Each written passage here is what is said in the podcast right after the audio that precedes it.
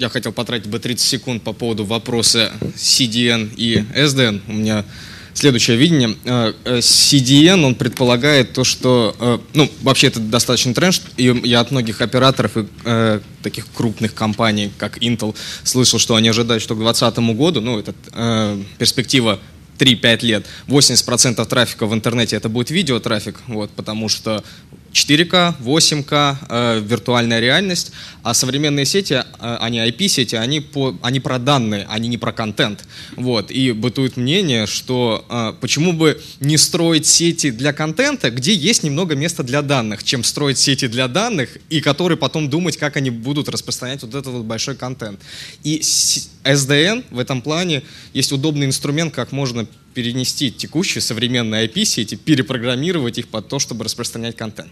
Так, ну а теперь я к своему докладу. Э, ну, спасибо коллегам, которые, собственно, за меня сделали львиную работу и объяснили, э, чем актуален виртуализация сетевых сервисов, что это такое, что это такое виртуальная функция, какие они бывают различных видов. Я не буду теперь останавливаться на этих вопросах. Я хотел бы сегодня поговорить о конкретике. Есть один кейс, вот э, компания Brain4Net обозначала это как один из самых важных кейсов э, который сейчас волнует телеком-операторов. Это кейс виртуализации клиентских устройств, VCPE. Я бы хотел бы разобрать э, на примере, как мы пытаемся решить подобный кейс в м, облачной платформе, которая разрабатывается в Центре прикладных компьютерных сетей. Э, собственно, изначально я хотел бы немного поговорить о том, что такое телко-облако в нашем понимании, какая у него верхняя уровень архитектура, а дальше уже сразу перейти, какие есть роли у этого облака, кто им пользуется, как он им пользуется и через какие стадии проходит, собственно, процесс подготовки и управления, оркестрации виртуальной сетевой функции. А, ну, я не буду останавливаться на слайде актуальности, не буду тратить на это время. Понятно то, что мы хотим увеличить time to market, мы хотим обеспечить безопасность, мы хотим добавить новые э, характеристики к функциональности, которая раньше была у хардварных appliances, вот, то есть добавить им масштабируемости, добавить им доступности и так далее. А, типовая инсталляция для решения этого кейса сейчас э, в наших глазах выглядит следующим образом. У нас есть клиентские устройства, которые располагаются на стороне клиента. Это обычно роутер, либо какое-то сетевое устройство, которое оператор дает своему клиенту, когда он начинает предоставлять ему сервис. Соответственно, э, задача убрать с этого устройства максимально возможное количество функциональности и перенести ее в облако. Причина понятна. Для того, чтобы в режиме реального времени мониторить за каждым экземпляром вот этой вот виртуальной сетевой, виртуализированной сетевой функциональности и обеспечивать ей масштабированность и доступность, это уж как минимум, а так и весь остальной спектр политик, который можно описать э, для виртуальной сетевой функции. Соответственно, технически это сводится к следующему, что у нас сеть бьется на три блока. Это сеть центра обработки данных, локальная сеть, которая относится к клиенту, и операторская сеть или там метросеть, которая связывает, собственно, локальную сеть клиента и центр обработки данных.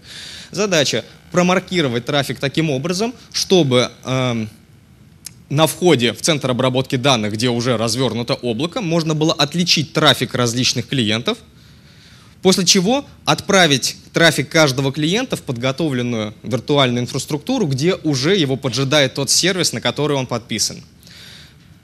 Соответственно, чтобы это обеспечить, нужна соответствующая интеграция этого облака в уже существующую инфраструктуру телеком-оператора. В частности, использование интегр... Э, таких решений, как интеграция с OSS, BSS-системы.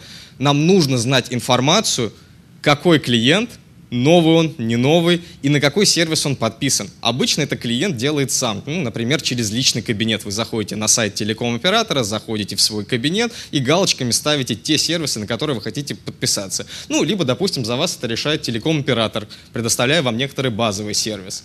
Соответственно, дальше требуется такая маленькая деталь. Ему нужно как-то настроить то, устройства, которые только что отдали на сторону клиента, допустим, по какому-нибудь выделенному менеджмент, либо виртуальному, либо физическому каналу, тем самым, чтобы задавать нужные маркировки, которые будут потом учитываться облаком, чтобы предоставлять каждому клиенту нужный сервис.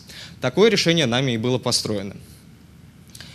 Соответственно, сейчас я буду говорить э, с, э, с позиции двух ролей. Первая роль — это клиент, Второй род – это оператор облака. Под оператором облака можно понимать человека, который сидит э, у телеком-оператора где-то в кабинете и занимается тем, что он управляет и оркестрирует этим облаком.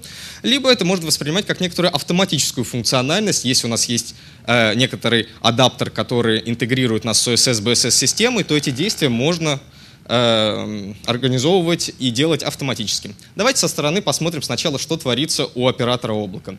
Соответственно, мы предоставляем некоторую инфраструктуру, которая позволяет виртуализировать э, сетевой сервис с помощью трех шагов.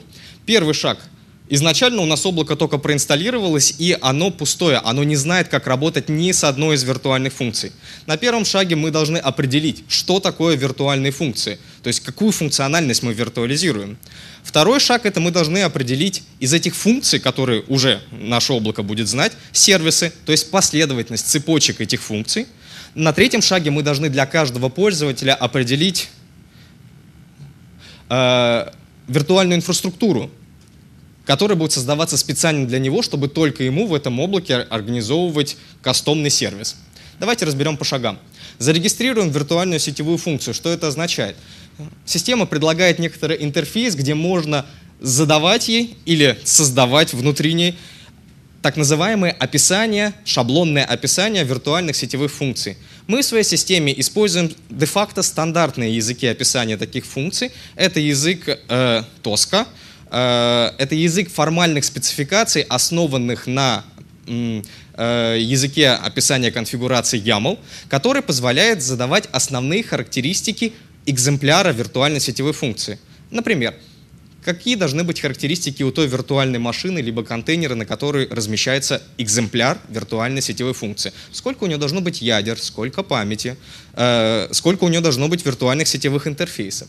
Второе. Какие параметры должны быть настроены, чтобы считать, что функция запущена? То есть какие должны быть заданы конфигурационные файлы, что они должны содержать, какие нужно запустить команды в консоли после того, как развернута виртуальная машина, чтобы сервис стартанул, чтобы он завелся. Наконец, одним из основных ключевых моментов, которые описываются в языке Тоска, получается авторами сервиса, которые не являются авторами облака. Вот, то есть это некоторые сторонние компании, которые привносят сервис в облако. Они описывают политику, как оркестрировать. Соответственно, под оркестрацией понимается, допустим, прост... Пардон. А, понимаются простейшие политики, такие как а, масштабирование и доступность. То есть автор сервиса сам говорит, что значит необходимость масштабирования, то есть за какими параметрами нужно следить. Ну, я могу привести в пример какие-нибудь простые метрики. Допустим, если у нас загружен максимально процессор виртуальной сетевой функции той виртуальной машины, на которой она расположена, допустим, загружен в течение 15 секунд, то это Э, прямой знак тому, что она не справляется с той нагрузкой, на которую направляется. Поэтому давайте ее масштабировать. Соответственно, эта политика может быть усложнена с помощью этих описаний. Соответственно, описание представляет из себя вот такие наборы JSON-подобных YAML-файлов.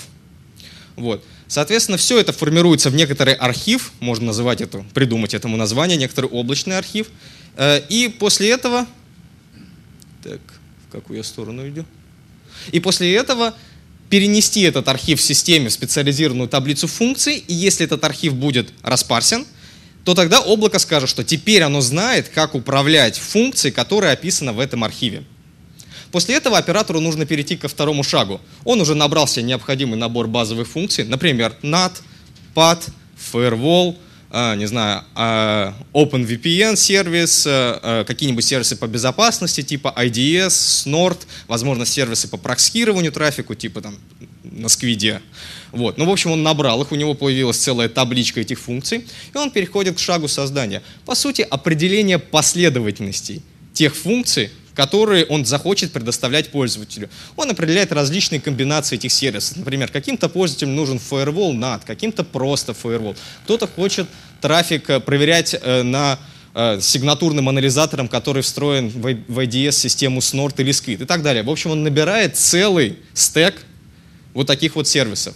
И, наконец, он определяет в автоматическом режиме. Почему в автоматическом? Потому что пользователь сам говорит, каким сервисом из тех, что определял оператор, он хочет пользоваться. То есть интеграция с OSS, BSS системы идет в обе стороны. В одну сторону облако отдает те сервисы, которые она умеет предоставлять, обратно она хочет получить разметку пользовательского трафика, э, э, чтобы понимать, какой сервис какому конкретному пользователю предоставлять. Соответственно, после того, как такая команда получена от OSS BSS системе, в автоматическом режиме под пользователя создается виртуальная инфраструктура. Это то, о чем еще многие докладчики до меня говорили. Когда у нас есть понятие тегированного трафика, который попадает на вход в облако, после того, как метка этого трафика ясна, это может быть разная метка, зависит на самом деле от телеком-оператора. Это может быть VXLAN, MPLS, просто VLAN метка, QNQ метка, неважно он попадает в, на вход в виртуальную инфраструктуру, где его поджидает уже его созданная виртуальная сеть, и в ней идут разного рода сервисы. При этом нам, на самом деле, честно говоря, не важно, что реализовано на вот этих вот сервисах. Нам важно только их тип. А таких типов у нас три. Сервис у нас может стоять либо э, а, outline, то есть сервис на палочке или сервис on stick, когда он подключается к одной сети, ну ярким примером является DHCP сервис. Вот. И сервис может стоять inline, то есть когда он стоит между двух сетей. Ну ярким примером, допустим, является анализирование трафика на лету. Мы сначала должны с входного интерфейса поймать и на выходной, и на выходной отправить этот трафик. Других для нас, как для сетевых архитекторов, сервисов в принципе нет. Вот. В целом мы потом руководствуемся теми описаниями, которые либо нами созданы, либо нашими партнерами, делаем такие сервисы и автоматически их размещаем для каждого пользователя. Идем дальше. Переключаемся к пользователю. С оператором мы выполнили свою работу. Мы определили функции, определили сервисы и позволили OSS BSS системе создать виртуальную инфраструктуру для того, чтобы пользователь предоставлял этот сервис. Что видит клиент? На самом деле клиент видит некоторое окошко, где показано, на какие сервисы он подписан и какие функции он, и какие параметры он у, этого, он у каждой функции в его сервисе может менять. Тем самым создается эффект, что он конфигурирует собственное CPE-устройство, которое у него стоит в квартире. Соответственно, он подписан сейчас на функцию НАТО и на функцию DHCP сервера. Соответственно, в каждом окошке он может менять функциональность либо DHCP сервера, либо, э, либо функциональность НАТО. При этом что такое менять функциональность? Это либо менять те параметры, которые описаны в TOSCO описании, то есть где автор сервиса сам указал, какие параметры можно у этого сервиса менять. Либо, допустим, если это уже какой-то готовый продукт, который просто выходит на рынок NFI, можно предоставить следующее упрощенное решение. В TOSCO описании предоставить только ссылочку на, допустим, веб-интерфейс, либо консольный интерфейс, и мы здесь в этом окошке на этот интерфейс представим эту ссылку. Тем самым предоставляя пользователю заказать какой-нибудь кастомный фаервол от компании Frontier. Вот, соответственно, она разместит это на виртуальной машине в подобном облаке, и здесь он увидит знакомый интерфейс его фаервола, который он всю жизнь настраивал.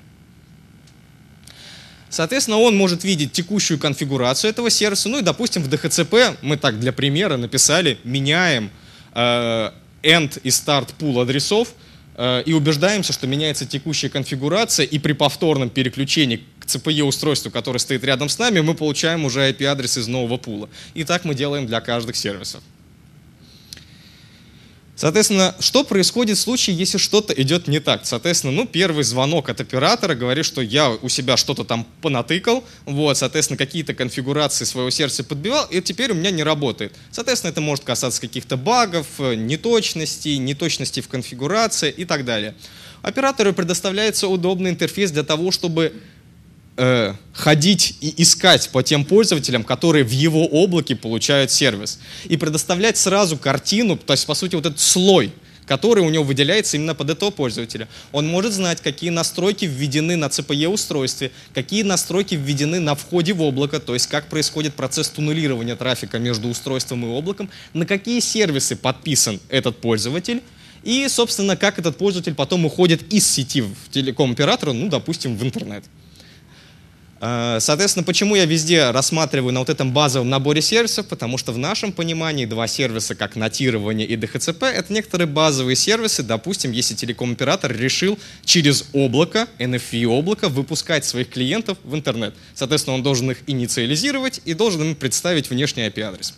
Соответственно, клиент жалуется на какой-то сервис, телеком-оператор видит, на какие сервисы он подписан, нажимает на имя этого сервиса и переходит в тот тенант, где, собственно, и реализован этот сервис. Может получить доступ к машине, на которой, собственно, и развернут этот DHCP-сервер, либо любая другая виртуальная сетевая функция, и произвести необходимые настройки или, сказать, или подсказать, что клиент сделал не так и что он не делал бы в дальнейшем. Сразу отвечая на вопрос, который я обычно получаю первым на своих выступлениях, это сколько таких сервисов мы можем виртуализировать в цепочку. Вот, пример, который мы уже проделали у себя в лаборатории, мы взяли сервис Snort, это IDS-система open source, взяли ее стандартную конфигурацию и построили 55 цепочек. Цепочки отличались. Первая не содержит функции, вторая содержит один экземпляр функции, в третье два экземпляра функции, и так выдлиняем цепочку для 55. Видим, что на каждую такую цепочку э, та end-to-end задержка увеличивается не более чем на одну миллисекунду, а то и менее. Вот, соответственно, нас тут на графике важна разница между вот этим столбиком, где нету сервиса, и вот этим столбиком, где 55 сервисов выстроенных, ну, не, не сервисов, а функций, понятно, выстроенных в цепочку. Ну, собственно, у меня все. Вот, я продемонстрировал, хотел бы, чтобы у вас осталась э, демонстрация основных действий, которые нужны оператору, ну, либо который будет автоматически предпринимать интегрированная с облаком OSS BSS система, и тот user experience, который получит пользователь этого облака, и как он будет видеть NFV функциональность.